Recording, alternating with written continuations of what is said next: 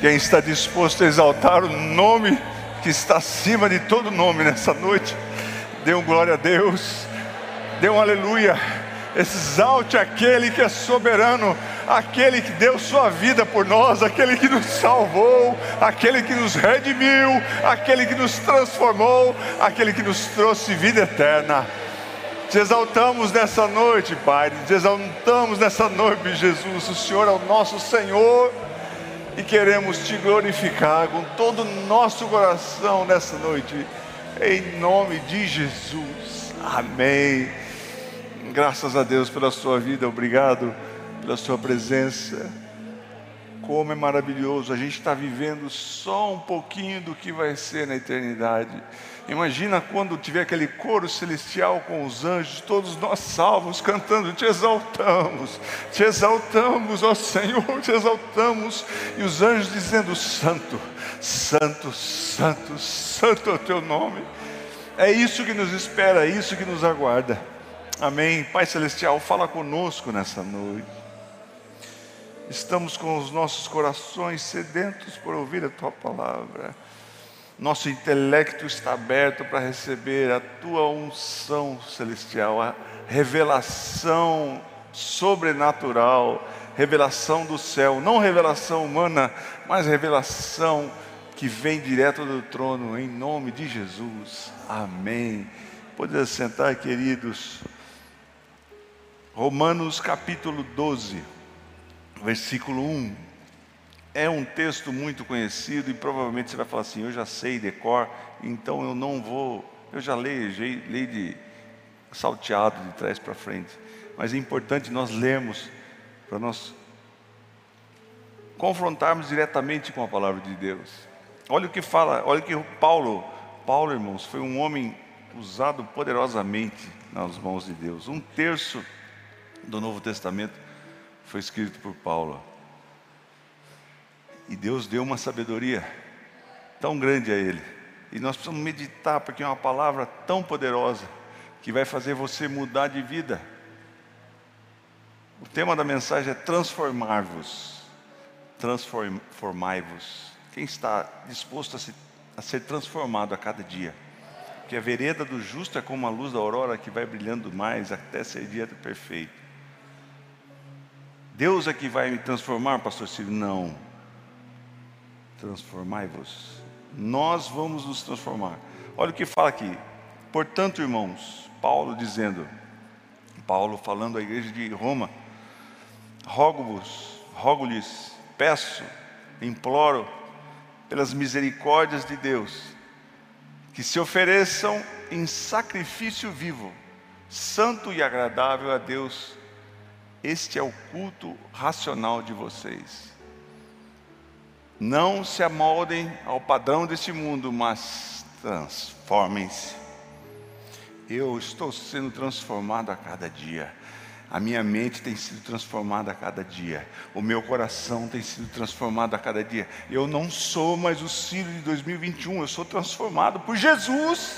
Eu vivo uma experiência nova a cada dia, meu coração é novo eu sou transformado. O mundo não tem como se transformar, mas o Espírito Santo me transforma quando eu dou vazão para Ele. Eu preciso ser transformado, porque se eu tiver essa mente humana, essa mente racional, eu estou falido, eu estou perdido para a eternidade. Mas se eu for transformado, se eu renovar a minha mente, olha o que diz: não se amolde ao padrão desse mundo, mas transformem-se pela renovação da sua mente. Então a transformação vem como? Renovando a minha mente. Tudo que você faz é em função da sua mente. Tudo que você tem como ação é resultado do que você pensa, é resultado da sua mente.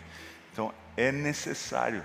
Se não fosse, a palavra de Deus não tinha sido clara que haja uma renovação da nossa mente. A forma como você pensa tem que ser mudada.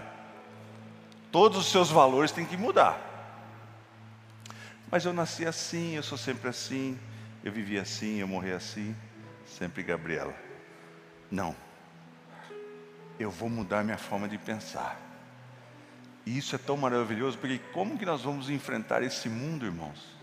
se não tivermos uma mente renovada. Como? Se a gente pensar igual ao mundo, você vai correr para onde? Você sabe dos acontecimentos? Eu vi uma cena em Nova York, essa, dois dias atrás. Polícia algemando uma criança, uma menina de nove anos, porque estava sem o passaporte. União Soviética, aliás, a Rússia, a ponto de invadir com 100 mil homens na fronteira da Ucrânia. Você acha que pode ter guerra? China, querendo invadir Taiwan.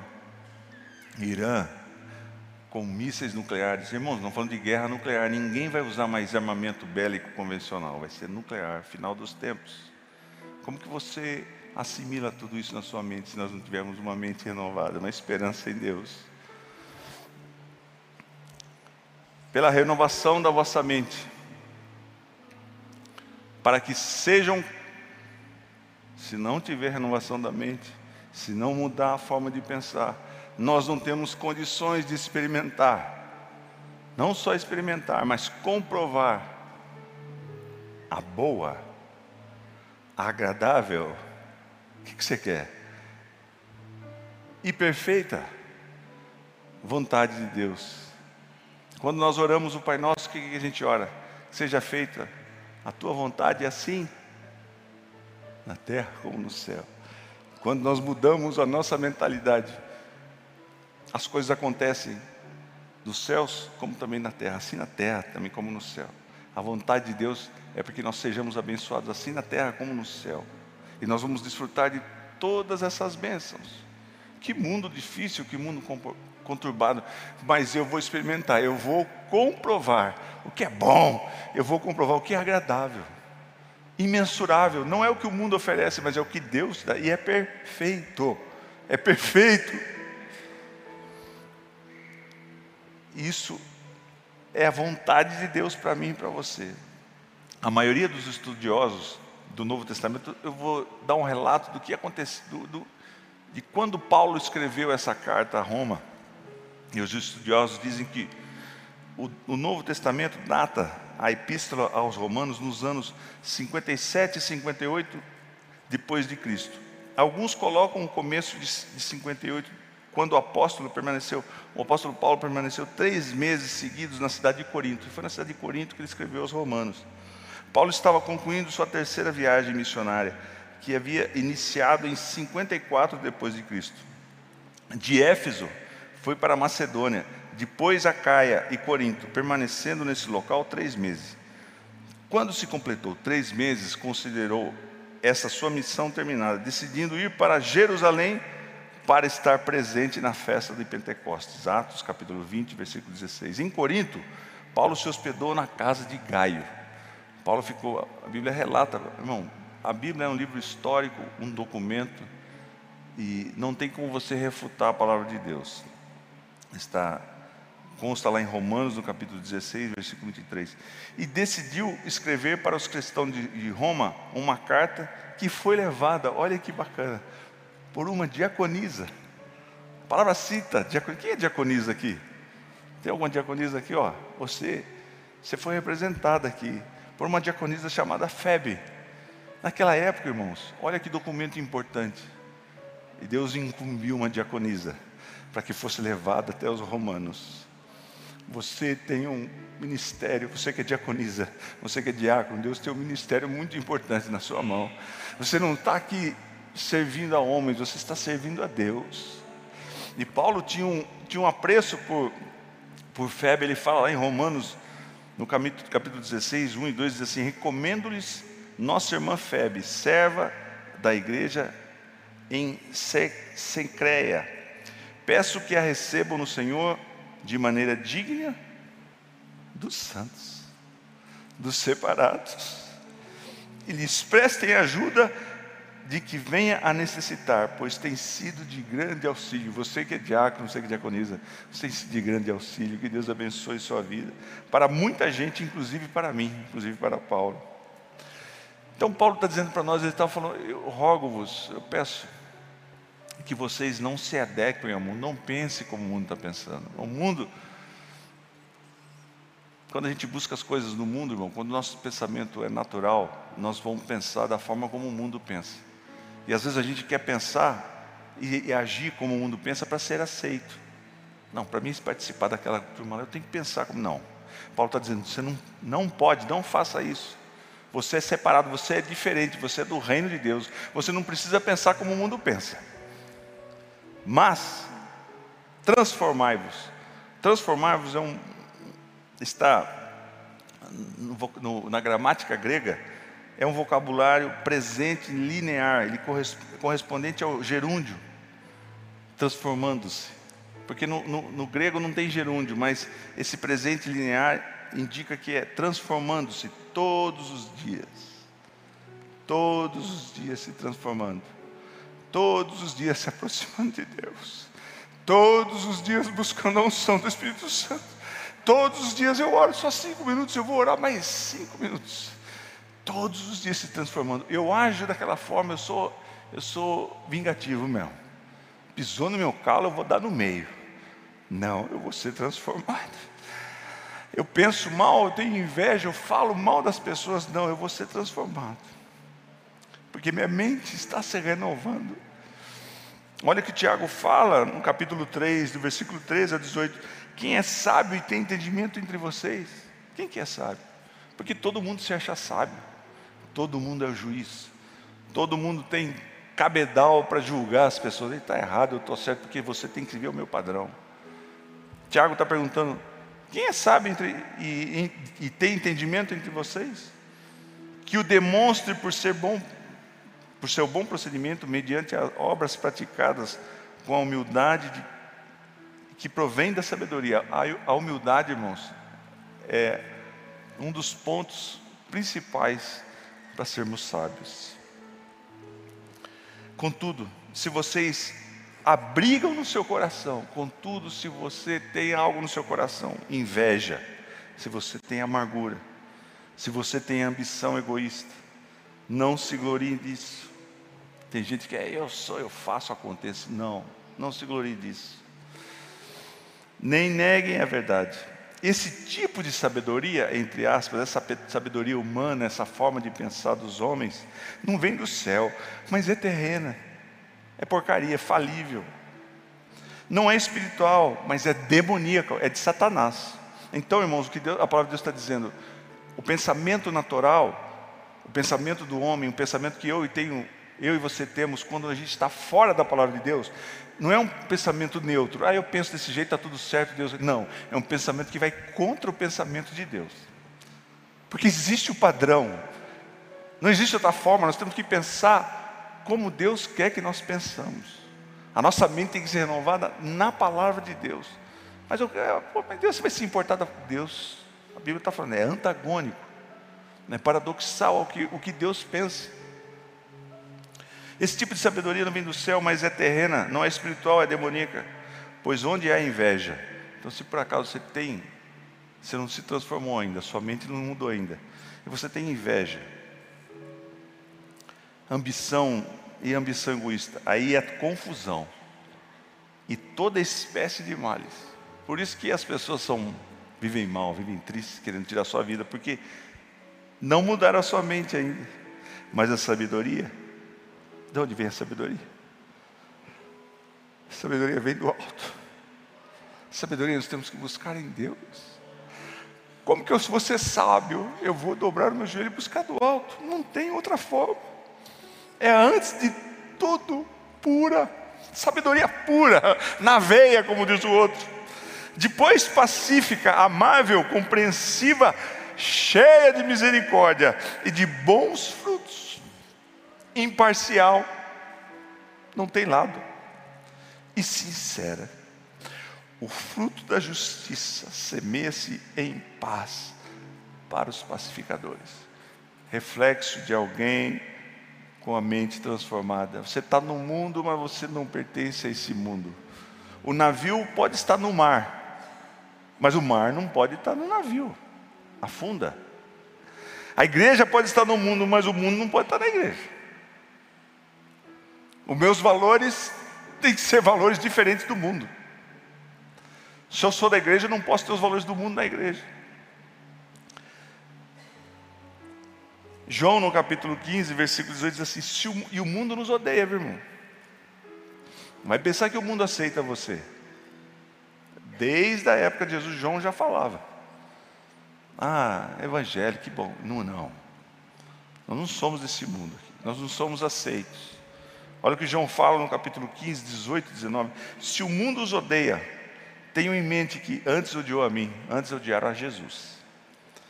Se vocês pertencessem ao mundo, eles os amariam. Então quem é do mundo está tudo certo. Porque o mundo não tem. A regra do mundo muda a todo instante. Não existe. Uma hora está tudo certo, outra hora está errado. E o que é certo é errado e o que é errado é certo. É ou não é? Então esse é o padrão do mundo, mas o padrão de Deus é outro. Deus é fiel e ele não tem sombra de variação. Se vocês pertencem ao mundo, ele os amaria como se fossem dele. João, 1 João, capítulo 2, versículo 14 a 16, diz assim: Filhinhos, eu lhes escrevi porque vocês conhecem o Pai. Pais, eu lhes escrevi porque vocês conhecem aquele que é, desse, que é desde o princípio. Jovens, eu lhes escrevi porque vocês são fortes, e em vocês a palavra de Deus permanece, e em vocês venceram o maligno. Não ame o mundo, tem gente que ama o mundo ainda. Tem gente que tem muitas aspirações ainda. Muita expectativa ainda nesse mundo. Ah, eu amo. Puxa, já pensou? Então. Não ame o mundo, nem o que nele há. Se alguém amar o mundo, o amor do Pai não está nele. Pois tudo que há no mundo, a cobiça da carne, a cobiça dos olhos, a ostentação dos bens, não provém do Pai.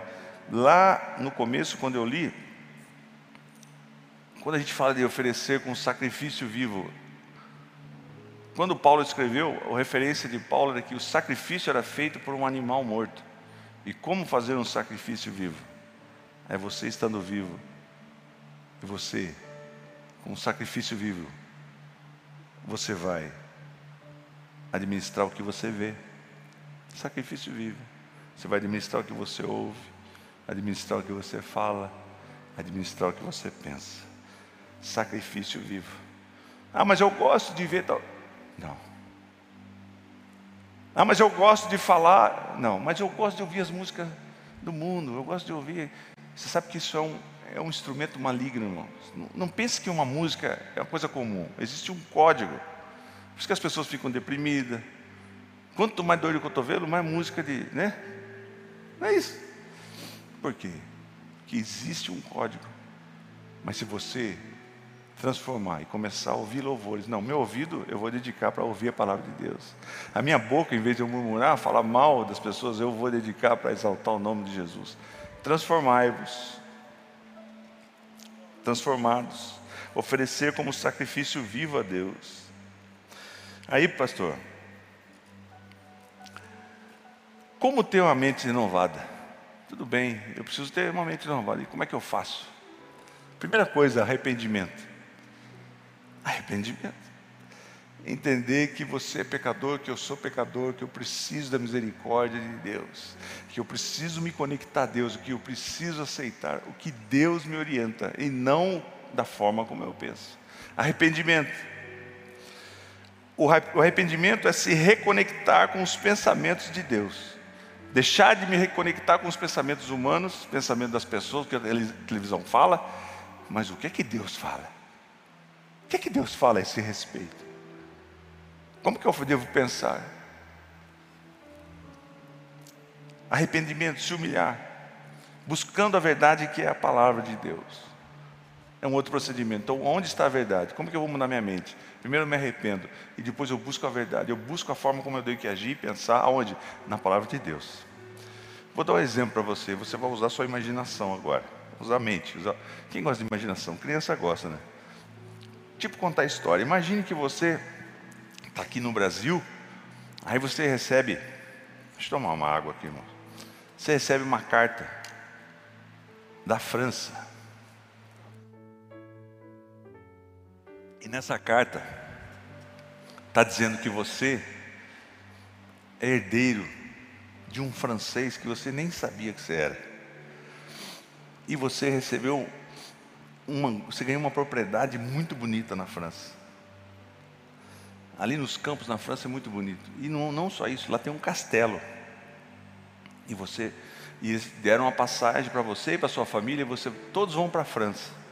Chega lá, realmente você ganhou aquela propriedade, você ganhou um, um castelo, e você se deslumbra, e durante alguns dias você fica vendo tudo. Aqui tem, tem cocheiro de cavalo, tem, tem a parte da piscina, e o castelo é muito bonito. E você, não é passando alguns dias, você vai no sótão e você vai ver o que, que tem lá. O que será que tem aqui? Aí lá você encontra alguns quadros encostados na parede. São os quadros aqui. Será que vale alguma coisa isso aqui? Mas tem um que tem uma assinatura. Tem uma assinatura de Van Gogh. Uau, Van Gogh. Van Gogh, pintor holandês, muito famoso. Os quadros dele valem milhões. Van Gogh, mas esse Van Gogh aqui, será que você fica intrigado, né? Será que é uma cópia? Será que é um falso? Será que é verdadeiro? E a pessoa vê aquilo e fala, liga para um especialista, liga para um estudioso, alguém que estudou a vida de Van Gogh a vida toda. Viu? Achei um quadro aqui e tem a assinatura do Van Gogh. Ah, é? Como é que é esse quadro? Ah, esse quadro é assim, assim. Mas não existe nenhum registro desse tipo de quadro. Mas estou interessado, o que, é que mais tem? Ah, tem isso, tem isso, tem isso. Ele disse, olha, interessante, você não pode trazer esse quadro aqui no meu laboratório? E pega o quadro e começa a analisar. Durante um mês, carbono 14, todo tipo de tinta que ele usou, as cores, os temas. E depois de um mês de estudo, ele chama a pessoa e chega conclusão: olha, com todos os meus estudos que eu conheço de Van Gogh, esse quadro é verdadeiro. Esse quadro vale mais de 100 milhões de dólares. O que você quer dizer com isso, pastor Ciro? Se você tem dúvida para saber o que é verdadeiro e o que é certo, você tem que buscar um especialista. E ele vai confrontar para você, vai dizer: Isso aqui é verdadeiro, isso aqui é falso. O que está na minha palavra é verdadeiro. Aonde você vai buscar a sua verdade? Eu vou buscar na palavra de Deus. E Deus tem comprovado durante muitos anos que Ele é verdadeiro, que Ele é fiel. É ou não é? Então a palavra dele não volta vazia. Por que, que eu vou ficar me estribando em mentiras? Então alguém chega para você e fala: Olha, é, eu acho que esse, esse diagnóstico pesado que o médico deu é, Deus está provando você. Aí vem outra pessoa e fala assim: Não, viu? Deus está falando comigo que você vai ser curado. E Deus vai te usar muitas, muito tempo ainda. Você tem muito tempo de vida ainda. Você vai confiar em qual no verdadeiro. Meu Deus, segundo as suas riquezas em glória. Não é? Então, eu tenho que buscar o que é verdadeiro eu tenho que ter uma transformação de mente. Eu tenho que ter isso como prioridade na minha vida. Eu preciso ter uma mente transformada. Por que, que eu sofro tanto? Por que, que eu vivo envolto em pensamentos tão de morte, de pensamentos de, que só me trazem derrota? Porque eu não tenho buscado na verdade. Eu tenho que confrontar o que é verdadeiro, o que eu acho porque, irmãos, o mundo vem com um raciocínio lógico, não é uma coisa jogada. Tem, tem um conteúdo, tem uma certa sabedoria humana, mas a palavra de Deus está acima de tudo. Por isso que a fé vem pelo ouvir, é a única forma. Nós temos que meditar na palavra de Deus para encontrarmos a verdade. E eu creio no sobrenatural de Deus. O mundo não entende. O mundo não entende. João, no capítulo 5, versículo 39, diz assim: Vocês estudam cuidadosamente as Escrituras, porque pensam, porque sabem que nelas você tem vida eterna. Será que eu vou morrer e vai acabar tudo? Não, eu tenho vida eterna. Estou comprovando com o especialista, ele está falando para mim. Será que é esse pensamento que eu devo ter? Você tem esse pensamento de vida eterna, querido? Ou você acha que você vai para o buraco? Vai. Hoje teve um enterro de um, de um menino de 19 anos os jovens muito tristes, chorando, 19 anos. Mas eu soube que ele servia a Jesus.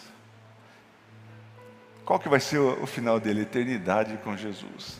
Porque a palavra de Deus está nos, nos afirmando aqui, vocês estudam, quem estuda? Nós temos que estudar, vir aqui, estudar em casa, nas congregações, aqui na igreja. É só a palavra de Deus, irmãos. Que outro tipo de, de discurso eu posso trazer para você? Eu só posso falar das verdades, só posso trazer o especialista para confrontar tudo que é verdadeiro. Porque pensam vocês nela e têm vida eterna. E são as Escrituras que testemunham a meu respeito. E a palavra de Deus diz que, pela fé, em Hebreus 11, 3, pela fé entendemos que o universo foi formado pela palavra de Deus, pela palavra de Deus, de modo que o que se vê não foi feito do que é visível. Você crê na cura divina? Você crê que Deus pode queimar um câncer?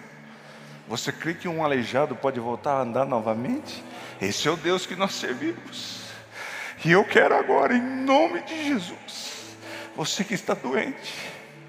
Eu creio no poder do nome de Jesus, eu creio que Jesus levou sobre si todas as nossas enfermidades na cruz do Calvário, e pelas suas pisaduras, você e eu somos curados.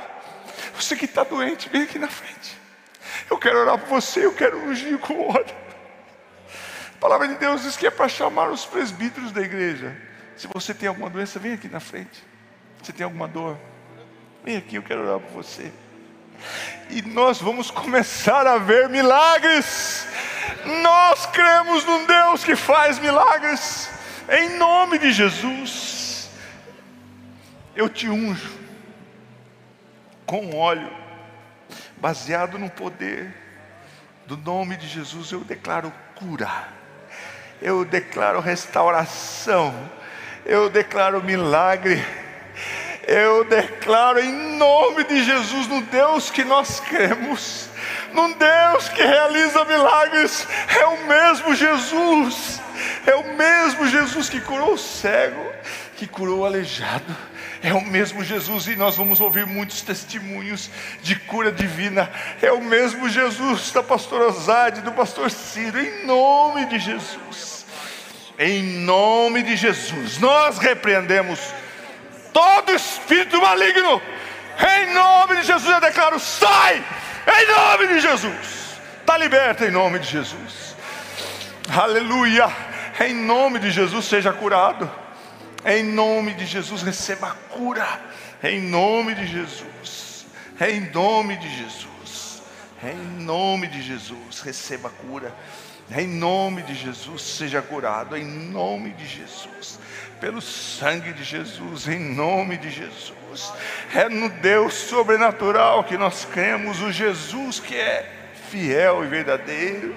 Ele veio e morreu por mim e por você e nos trouxe cura. Ele trouxe libertação.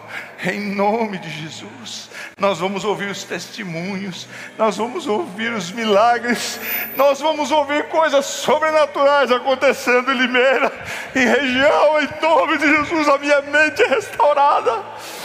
A minha mente é a minha mente que crê no nome e no poder do nome de Jesus. Poder sentar. Aleluia. Você crê na nossa igreja, que a nossa, no Jesus, que a nossa igreja vai ser uma igreja que vai operar milagres? Você crê, irmãos? Eu quero ver, irmãos. Irmãos, é, tudo depende de como a gente age. Age pela fé. Ah, mas eu vou orar para a pessoa e se não acontecer nada. É Deus, é o poder de Deus. Eu creio. Eu creio. Eu creio. Eu creio que nós vamos ver muito aleijado andando aqui, muitos cegos vendo, muitos surdos ouvindo. O sopro do Espírito Santo vai soprar nessa igreja de uma maneira sobrenatural. E as pessoas vão vir aqui agora por mim, nós vamos orar, nós pastores vamos orar e as pessoas vão ser libertas instantaneamente. Do nome de Jesus, você crê nisso, querido? Esse é o Deus que nós servimos. Esse é o Deus daqueles que têm a mente renovada que creem no poder do nome de Jesus. Amém? E eu falei com a minha mãe, falei, mãe, ora por mim, que eu quero ungir as pessoas. Nós temos que começar a atuar. Nós temos que fazer o que a palavra de Deus nos recomenda. Você tem que fazer ungir os enfermos. Eles serão curados. Se porventura houver pecado, lhes serão perdoados. Amém? E outra coisa que eu vou fazer, aproveitando o ensejo. Minha mãe falou: faz série de sete orações. E eu vou fazer. Você quer fazer uma série de sete orações, oito, eh, perdão, sete domingos. Se quiser fazer oito, faça oito também. É sete domingos. É um compromisso que você tem com Deus. Você vai colocar sua fé em ação, seja qual for o seu problema, sua doença, sua dificuldade. Se você quer participar dessa série, vindo sete domingos, começando hoje, fique de pé. Nós vamos orar por você. Pai Celestial, nós cremos num Deus sobrenatural, que faz as coisas que são invisíveis. Pela fé entendemos que o universo foi formado pela palavra de Deus, de modo que o que se vê não foi feito do que é visível. As coisas que Deus faz não são visíveis, mas Deus está trabalhando. Deus está mexendo no coração, Deus está curando o câncer, Deus está mexendo no, no nervo óptico, fazendo a pessoa enxergar, tirando todos os problemas, Deus está mexendo no estribo, na, no, na bigorna e no martelo da, do ouvido das pessoas e restaurando a audição, onde quer que você esteja, eu creio num Deus de milagres. Pai Celestial, essas pessoas se dispõem a virem sete, sete noites, sete domingos aqui, Jesus. Nós servimos um Deus que responde às orações. Sei que Deus responde às orações. Estamos fazendo um propósito contigo. Abençoa o teu povo, em nome de Jesus. Amém. Fico feliz que poder sentar, querido. Que Deus abençoe. Eu queria que você levasse essa palavra com você. Eu quero ser transformado. Aonde eu for, a presença de Deus vai estar comigo. Vem gente doente, vai ser curado. Eu vi testemunhos, irmãos, de homens. Um pastor, um grupo de pastores na África do Sul pregaram lá, foram numa lanchonete comer um lanche. Chegaram na porta da lanchonete, tinha um homem que não mexia as pernas, malebá mexia os braços, cai. E as pessoas chegaram ali, o que você tem? Eu, não, eu caí de uma altura de mais de seis metros de altura, quebrei toda a minha coluna. Eu não consigo nem mexer os braços direito, sentado numa cadeira de rodas, sem sapato, porque não andava, fazia 11 anos. E uns malfeitores, porque naquela região existe muita gente maligna, muita gente que tem vínculo com Satanás de, de religiões satânicas pegaram esse homem e levaram no meio do deserto para ele morrer lá. E Deus falou para ele: Olha, se você ficar aqui, você vai morrer. E ele, com o esforço dele, só com os braços, fosse arrastando até chegar na cidade e foi atendido por alguém. E ele contou essa história. E eles colocaram as mãos num, na cabeça daquele homem e começaram a orar por ele. Ele falou: Minhas pernas estão formigando, eu estou sentindo alguma coisa. Daqui a pouco ele deu um salto e eles já foram comprar um sapato para ele, porque ele começou a andar. E naquele estacionamento começou uma multidão a chegar e ver o que está acontecendo. Esse aleijado de 11 anos que vive aqui está tá andando. E chegou um carro no meio daquela multidão e tinham três pessoas. Uma daquelas pessoas, eram as três pessoas que levaram esse homem para o deserto o líder deles fugiu, mas dois que estavam no carro aceitaram a Jesus no mesmo momento e arrancaram todos aqueles patuá, aquelas porcariadas. Esse é o poder do nome de Jesus. Aquele homem saiu andando e pulando. Você crê num Deus que, numa igreja que vai agir dessa forma nesses últimos dias, irmãos? É dessa forma que as pessoas vão ver Jesus em operação de milagres. Se nós cremos, se nós temos uma mente renovada, a gente vai fazer isso, porque a gente sabe em quem crê. E o Espírito Santo vai dirigir. Você, palavra de conhecimento, você vai sentar do lado de uma pessoa, você vai falar a vida toda dela, o Espírito Santo vai te revelar. A pessoa vai falar, como você sabe disso? E aí você vai ministrar salvação na vida da pessoa. Amém? Nós vamos ser uma igreja atuante assim, em nome de Jesus. Uma igreja que tem uma mente renovada e que são transformados pelo poder do Evangelho, transformados pelo poder de Deus. Nós não vamos ficar parados, não, irmãos. Nós vamos ser soldados, guerreiros efetivos. Nós vamos lá no meio do mundo e vamos começar a orar pelas pessoas. E nós vamos transferir o poder que for transferido a nós através de Deus, nós vamos transferir para você através da palavra de Deus, através da unção. Amém? Eu creio E eu já quero no domingo que vem. Não deixa eu esquecer. Anote aqui para mim que eu quero chamar as pessoas para dar um testemunho das curas que aconteceram hoje aqui. Eu não sei o que aconteceu com você, eu não sei o que está acontecendo com o seu físico, mas você vai começar a notar a diferença. Opa, aí eu estou procurando esse nódulo, não estou achando, vai ser, vai ser o que você vai fazer. Mas não tem mais nada, não estou sentindo mais nada. É a operação de Deus, é o milagre de Deus instantâneo. É o poder do nome de Jesus. Essa é igreja Irmãos, tem tantas igrejas brigando por causa de porcaria, um acusando o outro e deixa de trabalhar. Preocupado com tantas coisas, nós estamos preocupados com duas coisas: uma igreja que tenha a mente renovada e uma igreja que esteja esperando a volta de Jesus. Nós precisamos estar preparados, queridos. Você acha que demora cinco anos para Jesus vir? Não sei. Essa preocupação. Quem pensa igual ao mundo não está nem aí. Para ele tanto faz. Que Jesus, que mas nós temos uma mente renovada. Eu preciso estar preparado. Vou estar dormindo, não sei se você, você arrebata. Irmãos, muitas pessoas vão ser salvas depois do arrebatamento. Vai ser muito difícil. Esse mundo aqui vai ser um caos. Mas muita gente vai botar o cabeça lá na, na guilhotina. Pode cortar. Porque entende e sabe que é a única redenção. Mas vai ser muito triste. Por que, que a gente não se prepara para o arrebatamento, participar das bodas do Cordeiro? O, o privilégio que só vai ter quem vai ser arrebatado, queridos. Nós precisamos ter em mente isso, buscar isso, deixar as coisas terrenas para lá, não pensar como o mundo pensa, ser transformado. Quais são os meus objetivos? Meus objetivos são, primeiro, comprar uma casa, aí comprar um carro, dois anos mais novo. Que isso vai trazer para você? Nós estamos falando de salvação eterna. Quem garante a vida? Nesse mundo aqui. Nós estamos inoculando coisas em nós que eu não, eu tomei vacina, não sei, não posso nem falar essa palavra. Mundo em segurança total, irmãos. Segurança total. Na Europa já estão falando de uma multa de 3.500 euros para quem surgiu a especulação de prenderem nós, pais, caso. Onde a gente vai parar? Você acha que. Mas a palavra de Deus diz que as portas do inferno, não é que a igreja está segurando as portas, não, as portas do inferno não prevalecerão contra a igreja. A igreja vai invadir o inferno, a igreja vai orar pelas pessoas, a igreja vai fazer ação de igreja mesmo nesses últimos dias, orando pelas pessoas, restaurando vidas.